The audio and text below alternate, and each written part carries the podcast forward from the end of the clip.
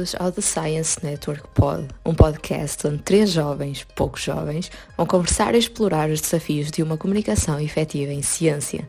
A ideia para a realização deste podcast constituiu-se como um objetivo central da divulgação de tópicos, ideias e quais os problemas associados à comunicação de ciência sobre a temática em discussão nos vários episódios.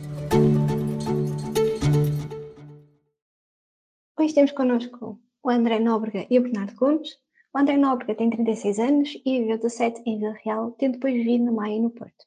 Gosta de livros e jogos, vinho e café, gatos e poucas pessoas. Estudou Medicina na Faculdade de Medicina da Universidade do Porto entre 2003 e 2009. Fez o internato geral no Hospital São João em 2010 e, de seguida, entre 2011 e 2014, iniciou o internato de em Medicina Geral e Familiar. Desde o final da sua especialização em 2015 em Médico Família na Unidade de Saúde Familiar IRTS, em Castelo de Maia. É membro do Partido Livre, passa demasiado tempo no Twitter e menos do que gostaria de ouvir podcasts.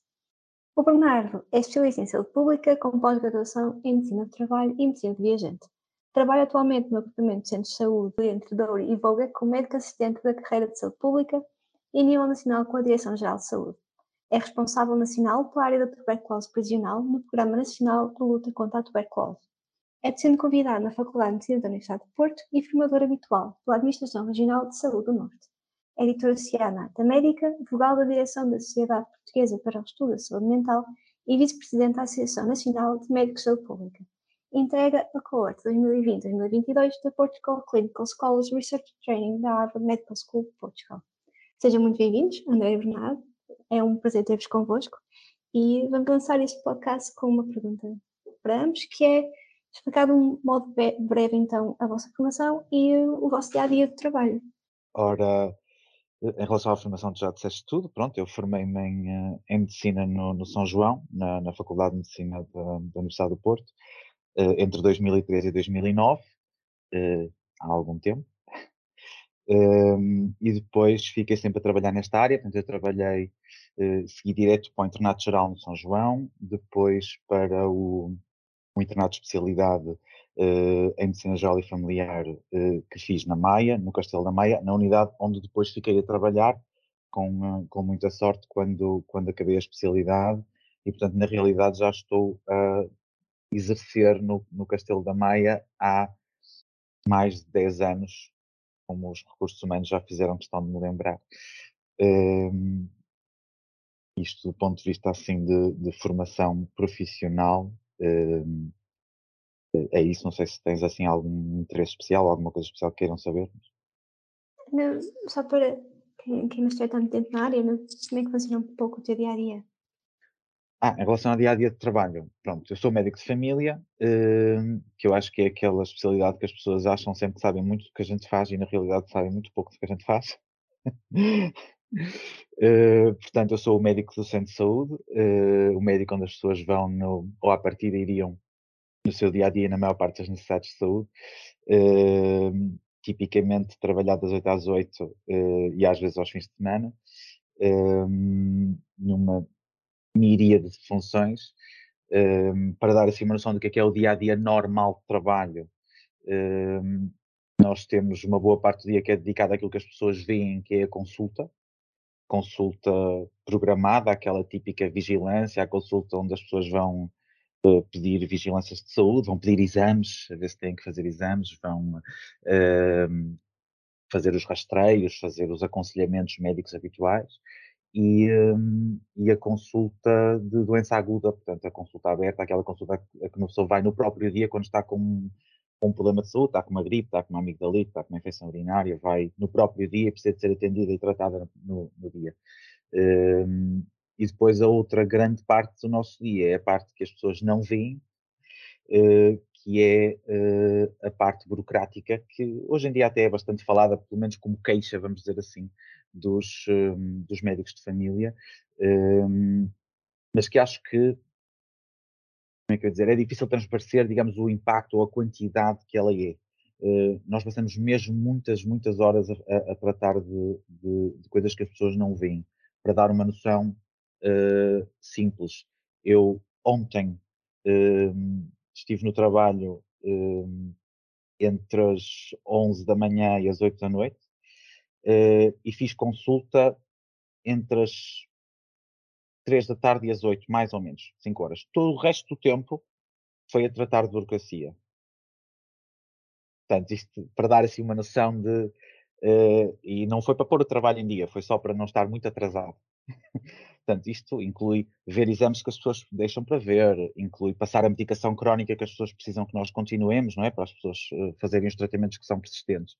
Mas depois passa por passar uh, atestados para uma série de situações, desde desde os atestados de cartas de condução, esse tipo de coisas, mas isso até normalmente mais em contexto de consulta, mas tudo o que são aqueles papéis que as pessoas precisam para pedir a reforma por invalidez, pedir uma avaliação de incapacidades, eh, para integrar um lar, eh, para, para, eh, para ir para a escola. Há escolas que pedem atestados para os miúdos entrarem, para os miúdos voltarem depois de estarem doentes, pré-requisitos para a universidade.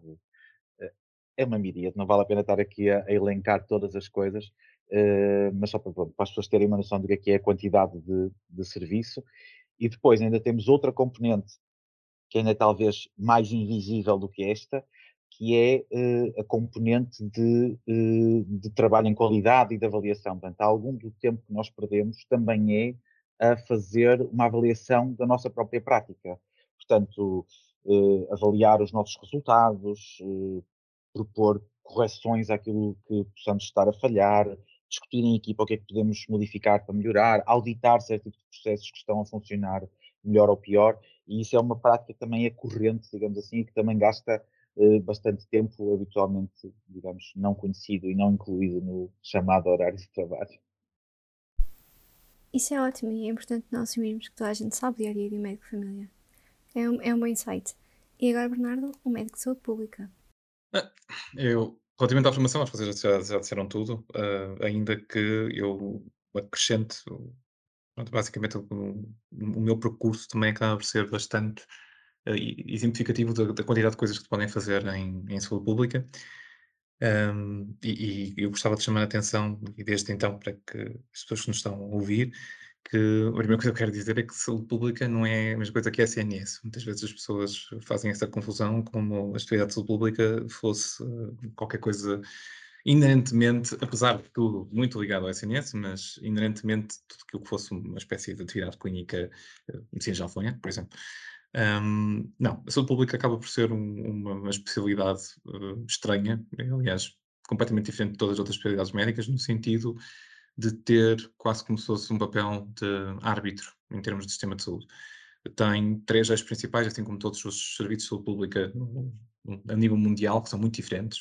Ao contrário das especialidades, a saúde pública comporta-se de forma completamente diferente, apesar de ter algumas coisas em comum, que eu, como vou dizer, ter a noção do, do, do seu papel na promoção da saúde, na defesa da saúde e da prevenção da doença. Portanto, são esses três eixos principais que a saúde pública se coloca, e isto basicamente como é que se traduz no dia a dia, genericamente, não falando do, do, do meu, temos a falar como, estamos a falar como programas, por exemplo, de saúde escolar, estamos a falar de gestão de programas de vacinação, estamos a falar de uma gestão uma data de programas locais uh, que são implementados pelo uh, Serviço Nacional de Saúde, um, e, e, ancorando aqui um bocadinho na história do André, no sentido de dizer o que a saúde pública também passou por uma transformação, uh, ancorada também à, à, volta da medicina geral familiar, porque há um ponto de viragem em termos do SNS, que é 2009. 2009 há uma reforma dos cuidados primários, e ancorada nessa circunstância temos uh, a formação dos ACES, e também acaba por começar a afirmar-se a experiência das unidades de saúde familiar, assim como aquilo que são as unidades de saúde pública. As unidades de saúde pública são, na prática, um agregar daquilo que eram as antigas delegações de saúde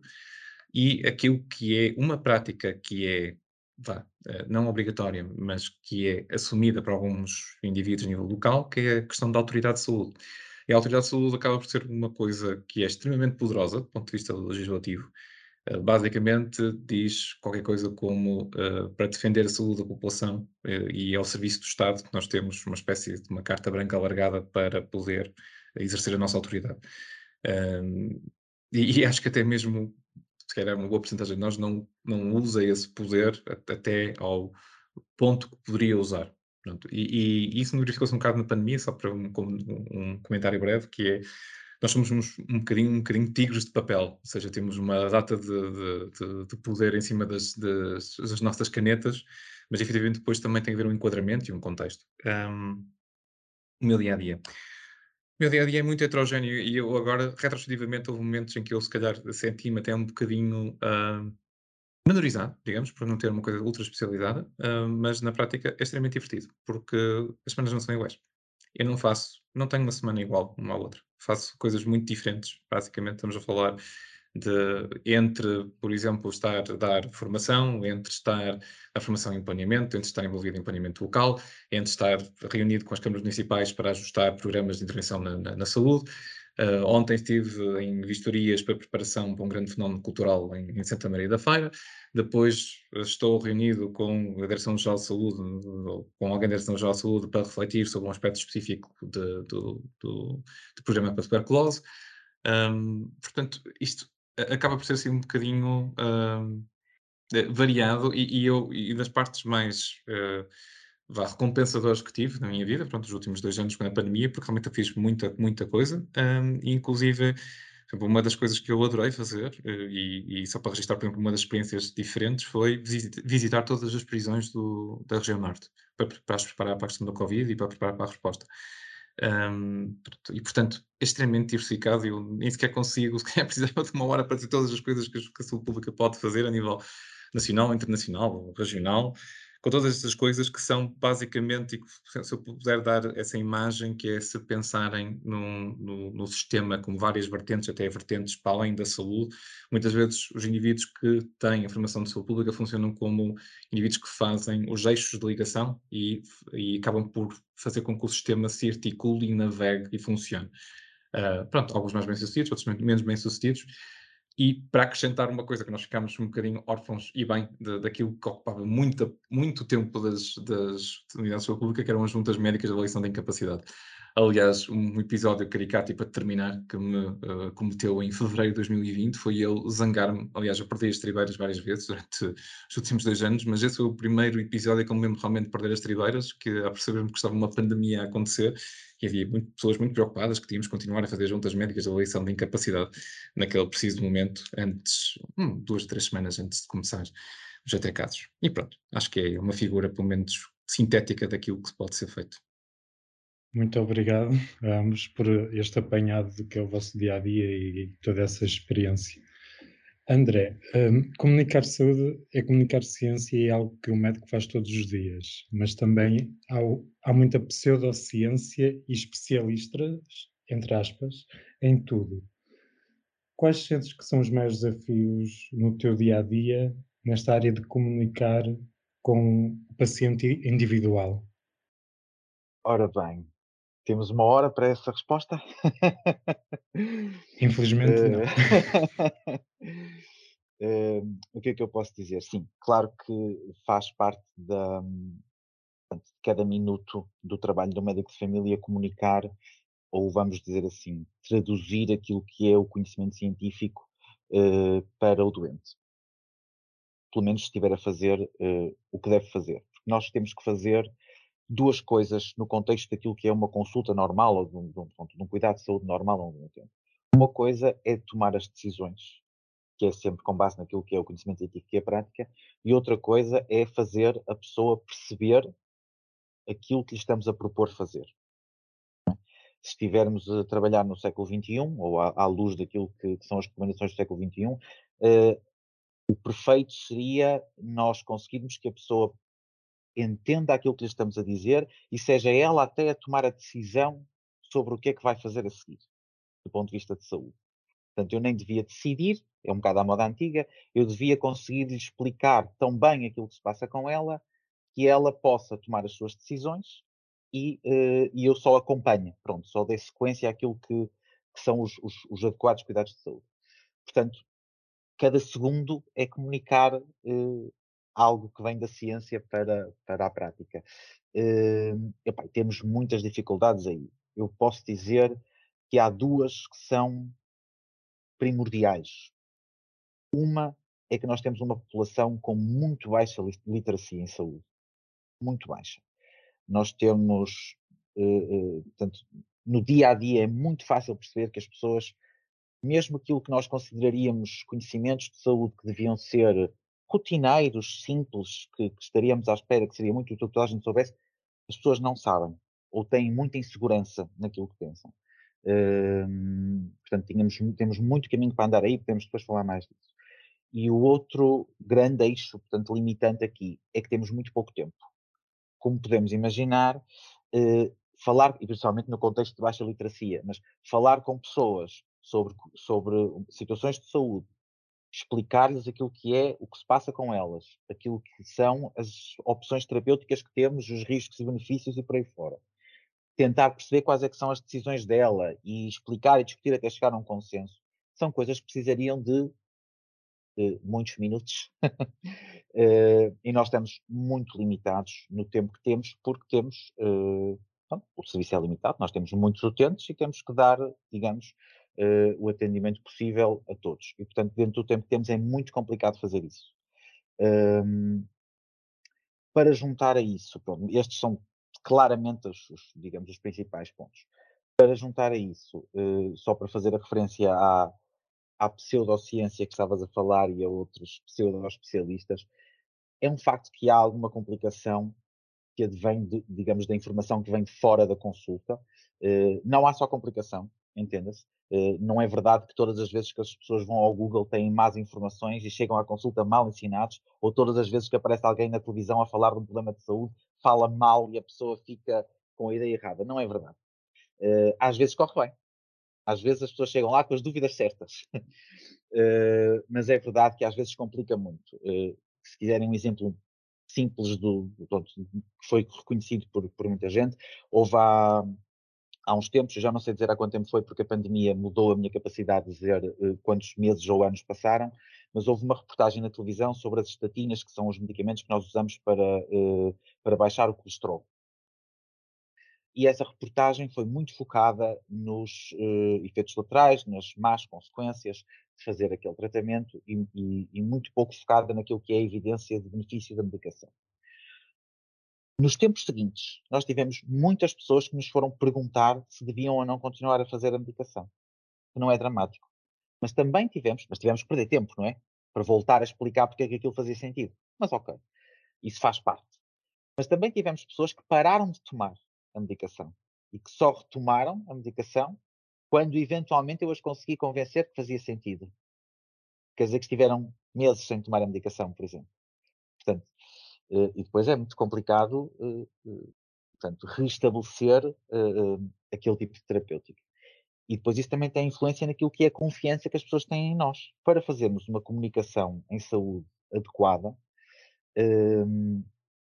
o utente tem que confiar no médico não é? Até certo ponto. Tem que confiar, tem que haver uma boa relação, porque senão o que eu digo tem pouca relevância. Ora, quando aquilo que eu digo é contradito, principalmente em, em por exemplo, em reportagens no telejornal, que é uma coisa a que as pessoas dão alguma uh, credibilidade, não é? Já não estou a dizer do senhor que aparece no final do programa da manhã, pronto, isso é diferente. Uh, mas quando é o caso, há um impacto também naquilo que é a confiança que as pessoas têm em nós. Confiança essa que também é hum, eh, atacada, eh, por exemplo, pelas notícias de falhas no sistema de saúde. Quando, quando, quando elas aparecem, as pessoas ficam com a ideia que as coisas se calhar não funcionam tão bem como estão e então quebram um pouco a confiança. As notícias, por exemplo, eh, isto também foi uma, uma história comum, na altura da, da Troika, foi muito pública a ideia de que era preciso reduzir custos certo? incluindo na saúde, e houve alterações a nível de taxas moderadoras e com participações e todas essas coisas. Nessa altura, eu já era interno nessa altura, portanto já estava, já estava na prática no centro de saúde, eh, havia muitas pessoas que nos questionavam se estávamos a passar a medicação certa ou a medicação mais barata. Mas não tão certa. Eh, portanto, depois o comunicar ciência aqui acaba por se imiscuído em tudo isto, não é? E, portanto, é, e é complicado por tudo isto. Uh, acaba por ser, no fundo, o, o, uma dificuldade de todos os momentos, de todas as consultas. E agora passando um bocado para a parte do coletivo, quando passamos do paciente individual para o paciente que é a comunidade ou a sociedade, como é que é o caso de comunicar com a sociedade em geral, Bernardo? Big question. Só eu, eu acho que tenho que começar por dizer o seguinte: um, eu, eu tive muita experiência em falar publicamente uh, e falar para meios de comunicação social desde outubro de 2020, por causa da questão da, da pandemia. Mas um cuidado que eu tive, e acho que é isso que, que vale a pena dizer, que não tendo formação específica na, na, na área, uh, algo que eu não tenho qualquer tipo de problema em dizer, e, e acho que é avisado, eu, primeiras vezes, eu estou a falar, pai, primeira dúzia de vezes que falei publicamente em televisão, eu uh, tive o cuidado de ter uh, uma amiga doutorada em Ciências da Comunicação e um, um amigo doutorado em Psicologia uh, num grupo WhatsApp a fazerem a revisão comigo daquilo que era ou não era adequado de dizer em determinadas circunstâncias. E como os dois também tinham conhecimento de, de saúde, especificamente, um, havia um cuidado, e isso que eu quero dizer também, é que nós, nós só podemos ir até certo ponto com a experiência e o, e o winging it. E, e, e, o winging it tem consequências uh, em circunstâncias de responsabilidade máxima. E, portanto, é bater à porta de quem sabe. Então, portanto, eu juntei uma equipa, digamos, informal, e que eu muito agradeço, não, não vou dizer os nomes, porque também não, acho que não, não os devo dizer, apesar de não ter problema, se eles, se eles me deixarem. Um, foram dois amigos, na prática até que as amizades até foram fundadas durante, durante a pandemia, que me ajudaram a, a preparar que mensagem-chave, que postura, que pontos, uh, qual era a linguagem corporal adequada, uh, como é que devia colocar. Houve, curiosamente, mais que um jornalista, que depois também é outra coisa que é engraçada, que é estas coisas de trabalho, não, não são trabalho, não. Uma relação próxima uh, e, e, um, e um contexto de comunicar trabalha-se em tempo de paz, não em tempo de guerra. E aquilo que aconteceu foi, eu fui travando amizades e proximidade também com jornalistas. E aquilo que aconteceu foi, eu tive grandes dicas, e aliás, nem sequer foram jornalistas especificamente, tive, por exemplo, das melhores dicas que eu apanhei foi de um operador de câmara, uh, que anda pelo Twitter, um, e que veio dar na cabeça e vem a dizer: oh, oh jovem, não podes olhar assim, tens que carregar assim, tens que fazer assim, etc. Estás a perder uh, tal, tal, tal, tal, tal, tal. E eu absorvi aquilo tudo como uma esponja, porque basicamente nós podemos aprender e devemos aprender com quem sabe e quem tem a prática. Pronto, isto para dizer o quê? Quando estás a comunicar, seja para um indivíduo, ou seja para uma população, sobretudo em caráter profissional ou com responsabilidades desta ordem, as coisas não, não podem ser algo aligeiradas e devem ser num contexto de criar empatia e de fazer com que as coisas fluam, porque coisas demasiado formais não funcionam. Aliás, uma das coisas que me marcam é, é esta alguma informalidade e algum sentido de humor, às vezes negro. Mas pronto, tenho, tenho, tenho cuidado de conter isso eh, quando falo eh, publicamente, porque tem que ser. Um, é questão da preparação. Tipo, tem que se preparar, pronto, tem, tem que perceber, tem que, tem que saber o que está a falar, uh, mas não tem só que saber o que está a falar, tem que saber como falar. E, e como falar é uma, uma aprendizagem, uh, há malta que estuda isto a sério, a fundo, há evidência. Então, basicamente, quando nós damos na cabeça de malta que anda a falar de coisas que não sabe, que é que nós não usamos a evidência de quem estuda a comunicação? Portanto, este, este aspecto é importante. Algo que eu só queria na linha do André, que cria dificuldades particulares, aliás, sobreponíveis àquilo que ele está a dizer, é o seguinte: nós vivemos num tempo muito difícil, uh, nomeadamente para a questão da comunicação e, e da medicina, em geral, as ciências da saúde, como quiserem dizer, porque há, malta que não encaixou o chip que nós, a, a, a, a altura hipocrática já lá foi. E, portanto, a questão do ditar realidades e aceitar passivamente uh, palavras de autoridade, muito menos agora, seja num consultório, ou seja mesmo em geral. Um, isso é bom, na maioria, mas também tem coisas más.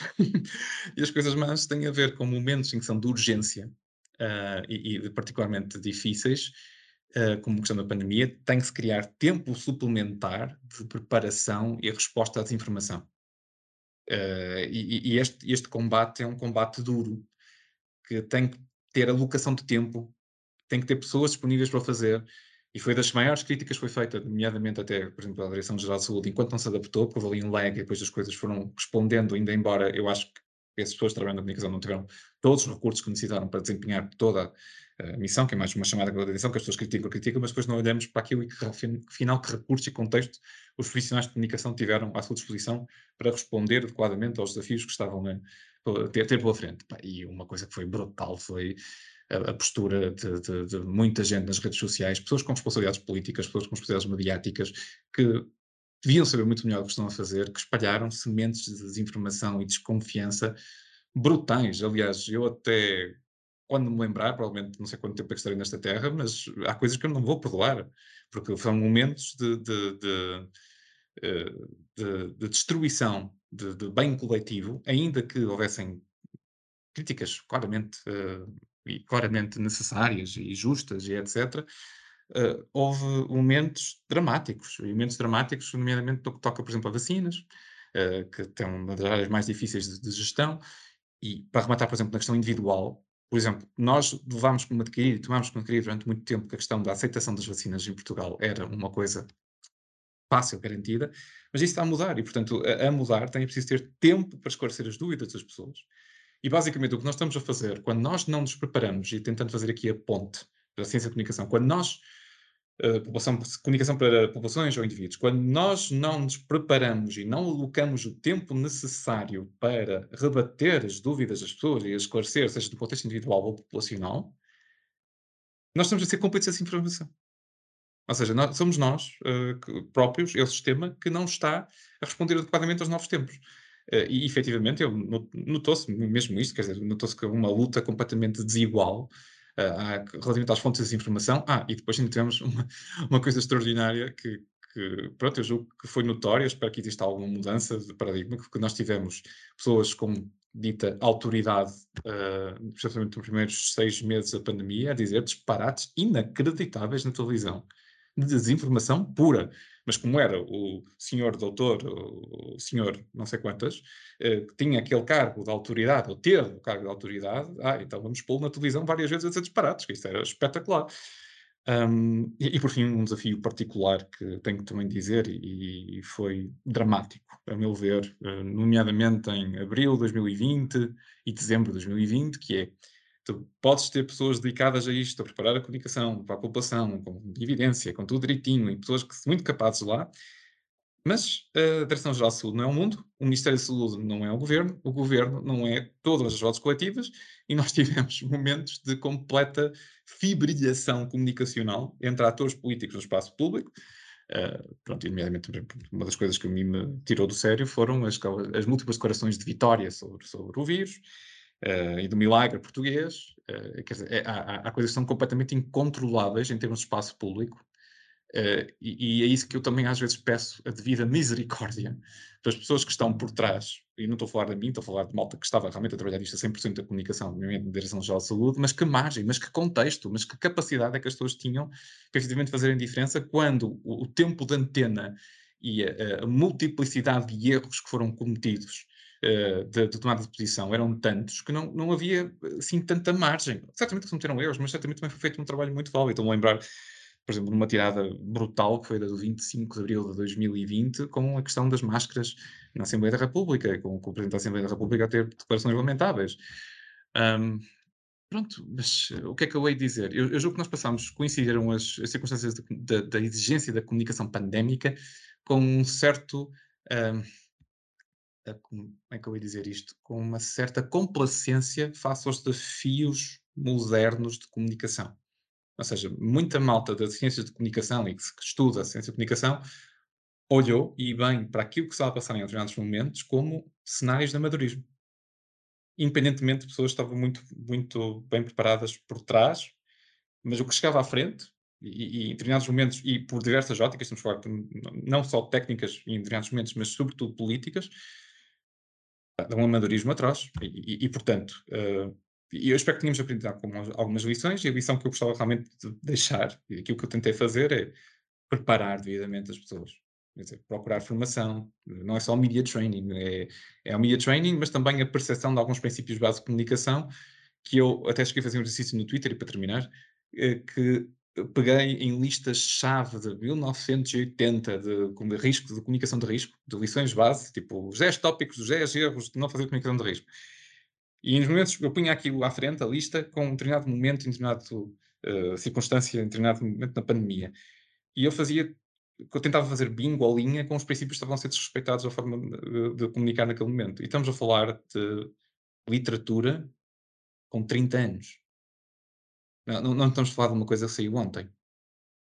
E, e, portanto, tudo aquilo que é uh, gestão da comunicação de risco, uh, comunicação de crise, que é uma coisa diferente, uh, quer dizer, E, eu confesso, eu saco lacunas, há coisas que eu não sabia, mas quer dizer, fui ler. Dizer, é isso que me, que me uma certa impressão. E, portanto, preparação, isto prepara-se. E, mais uma vez, há coisas que se preparam em tempo de paz, que preparam-se devidamente, antecipadamente, e, por fim, com recursos devidos e capacitados eh, e com contexto para agirem nos tempos devidos, coisas que também acho que formos algumas críticas foram injustas relativamente a órgãos técnicos, porque mesmo os órgãos técnicos nem sequer tinham ou recursos e ou contexto para fazerem melhor. Se me permitirem apanhar boleia aqui no que, o, no que o Bernardo estava a dizer, só porque ele me recordou uma coisa, no fundo, que arruma, se calhar, o que eu estava a dizer antes e o que ele disse agora, ou, ou pelo menos que complementa, que é lembrar a perda de confiança nas instituições, que é um problema que nós temos hoje, mais do que do que o que estamos habituados, vamos dizer assim. A construção daquilo que é a nossa prática democrática, a nossa prática de saúde, a nossa prática de comunicação no contexto dos mass media, toda ela é sentada num século XX onde havia muito maior confiança nas instituições, pelo menos à partida, de base, digamos assim, do que há agora. E isso muda completamente a forma de comunicar com as pessoas. Quando nós falamos hoje em dia e temos alguém da Direção-Geral de Saúde a dizer uma coisa e um outro senhor professor doutor não sei o quê a dizer o seu contrário, para quem ouve, se calhar até acham mais piada a, a, acreditar no senhor professor doutor. Eu não estou a dizer quem é que tem razão, estou a dizer antigamente nós se calhar achávamos, não, mas caramba, se tu vais lá com, digamos, com a, com a, autoridade da Direção-Geral de Saúde, do Ministério da Saúde, do, da, da, Administração Regional de Saúde, e vais falar assim, a partir das pessoas vão-te dar credibilidade, vão-te dar uma credibilidade extra, porque estás nesta situação, não é? Se é, se é o, o, o, o, que é professor na Faculdade de Medicina, tu se calhar pensas, caramba, este homem é professor, eh, eh, é, faz parte da faculdade, se calhar tem uma certa autoridade. Hoje em dia, nós não podemos estar à espera disto. Porque muitas pessoas, eu não estou a dizer todas, claro, mas muitas pessoas uh, têm muito menos confiança nas instituições do que tinham antes, e, portanto, nós já não temos essa força que tínhamos antes. Era muito mais fácil comunicar as vacinas são seguras quando haver um papel que diz DGS e diz que as vacinas são seguras era comida para toda a gente. E em 2020 ou 21, em que haver instituições a promover vacinas para algumas pessoas é red flag ai meu Deus, conspiração, eles nem sequer testaram isto bem, estão-nos a, a, querer enfiar vacinas que nem foram testadas e o que é que vai acontecer? Eles querem a despachar isto. Portanto, eu acho que isto implica da nossa parte, pessoas que têm que comunicar em saúde, e da parte de quem está a trabalhar em instituições e de quem tem este tipo de, de, de, de funções, uma preocupação ainda maior com a questão da comunicação que o Bernardo estava a falar. Porque já, não, já nem essa força temos. Aliás, pelo contrário, às vezes até temos um. até perdemos. E, uh, eu acho que isso tem tido consequências uh, em muitas destas situações uh, e tem dificultado, lá está, coisas que antigamente eram muito simples. A questão da vacina, que, que o Bernardo falou, de pessoas a levarem de barato que pá, é Portugal, as pessoas confiam nas vacinas, estamos tranquilos, isso não vai ser uma questão. A vacina do Covid foi uma experiência completamente diferente do que é a vacinação habitual nós que estamos, digamos, no dia a dia da vacinação, uh, as pessoas com dúvidas sobre a vacina do Covid foram muitíssimo mais e muito mais, como é que eu hei de dizer, insistentes, digamos, nas suas dúvidas e no seu receio de se vacinar do que qualquer outra situação não há sequer comparação. Nós temos, eu tive imensas pessoas, as pessoas dão, dão muito, e bem, uh, muitos uh, parabéns a Portugal pela sua taxa de vacinação, e é verdade que Portugal conseguiu, principalmente inicialmente, vacinar muita gente e despachar muito a, a vacinação do Covid comparado com outros países. Mas quem esteve no, no, meu lugar, pronto, como médico de família e os colegas que estiveram a, a acompanhar a vacinação, nós sabemos a quantidade de pessoas que só se vacinaram depois de irem falar com o médico uma coisa que vocês alguma vez se lembraram de alguém que foi perguntar ao médico se devia fazer a vacina do tétano? Deixa-me confirmar com o meu médico se devo fazer esta vacina do tétano outra vez. Já fiz há 10 anos, para quê? Não, é? não, zero pessoas, certo? A vacina do Covid, eu tive telefonemas e telefonemas durante o Covid, quando vocês lembram que as pessoas até tinham medo, não é? até, ai, que ninguém atende no centro de saúde. Eu tive vários telefonemas de pessoas só porque queriam ouvir a minha voz, porque me conhecem há muitos anos, a dizer-lhes: olha, no meu caso particular, esta vacina é para confiar ou não é? é uma coisa completamente nova, que não havia antes. Só para dar assim um exemplo de como nós estamos, no fundo, num paradigma que, que não é o que estávamos habituados, aquilo para o que estávamos preparados e, digamos, para o qual estão escritas as regras ou os nossos hábitos, digamos assim. É mesmo diferente. Deixa-me, aproveito só para fazer uma frase aqui para rematar, que é, nós, eu senti-me várias vezes, e não foi só eu, acho que muitas pessoas sentiram-se isto, sentiram-se neste papel, e já podemos falar com calma nesta altura, porque estamos em período interepidémico, numa sensação de urgência, não houve grandes decisões, não há grandes riscos, acho que estamos numa altura mais calma, dizer que Uh, houve vários momentos em que eu, eu senti-me a enlouquecer entre dois, duas posições. Uma posição que era uma posição onde moram um antistatismo primário, uh, com associado a teorias de conspiração, uma recusa de tudo aquilo que for intervenção do Estado, uh, mais uh, dúvidas de tudo e mais alguma coisa relativamente, até pôr em causa tudo o que for possível para erudir a confiança dos, dos cidadãos nos instrumentos que tínhamos coisas que me levaram, por exemplo, a, a cortar relações, porque não, não, não, não suportei como as pessoas fizeram no espaço público.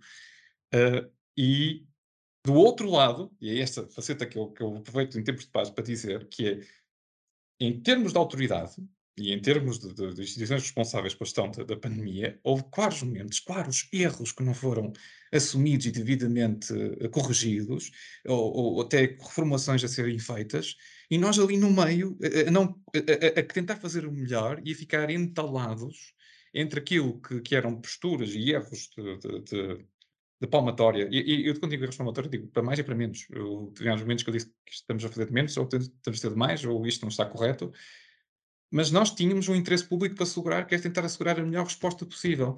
E, e, e aproveito para sublinhar o sofrimento moral, que é estar a tentar segurar as pontas, uh, os soldados da linha da frente, digamos, quando nós sentimos a artilharia atrás a, a, a atingir as nossas próprias trincheiras.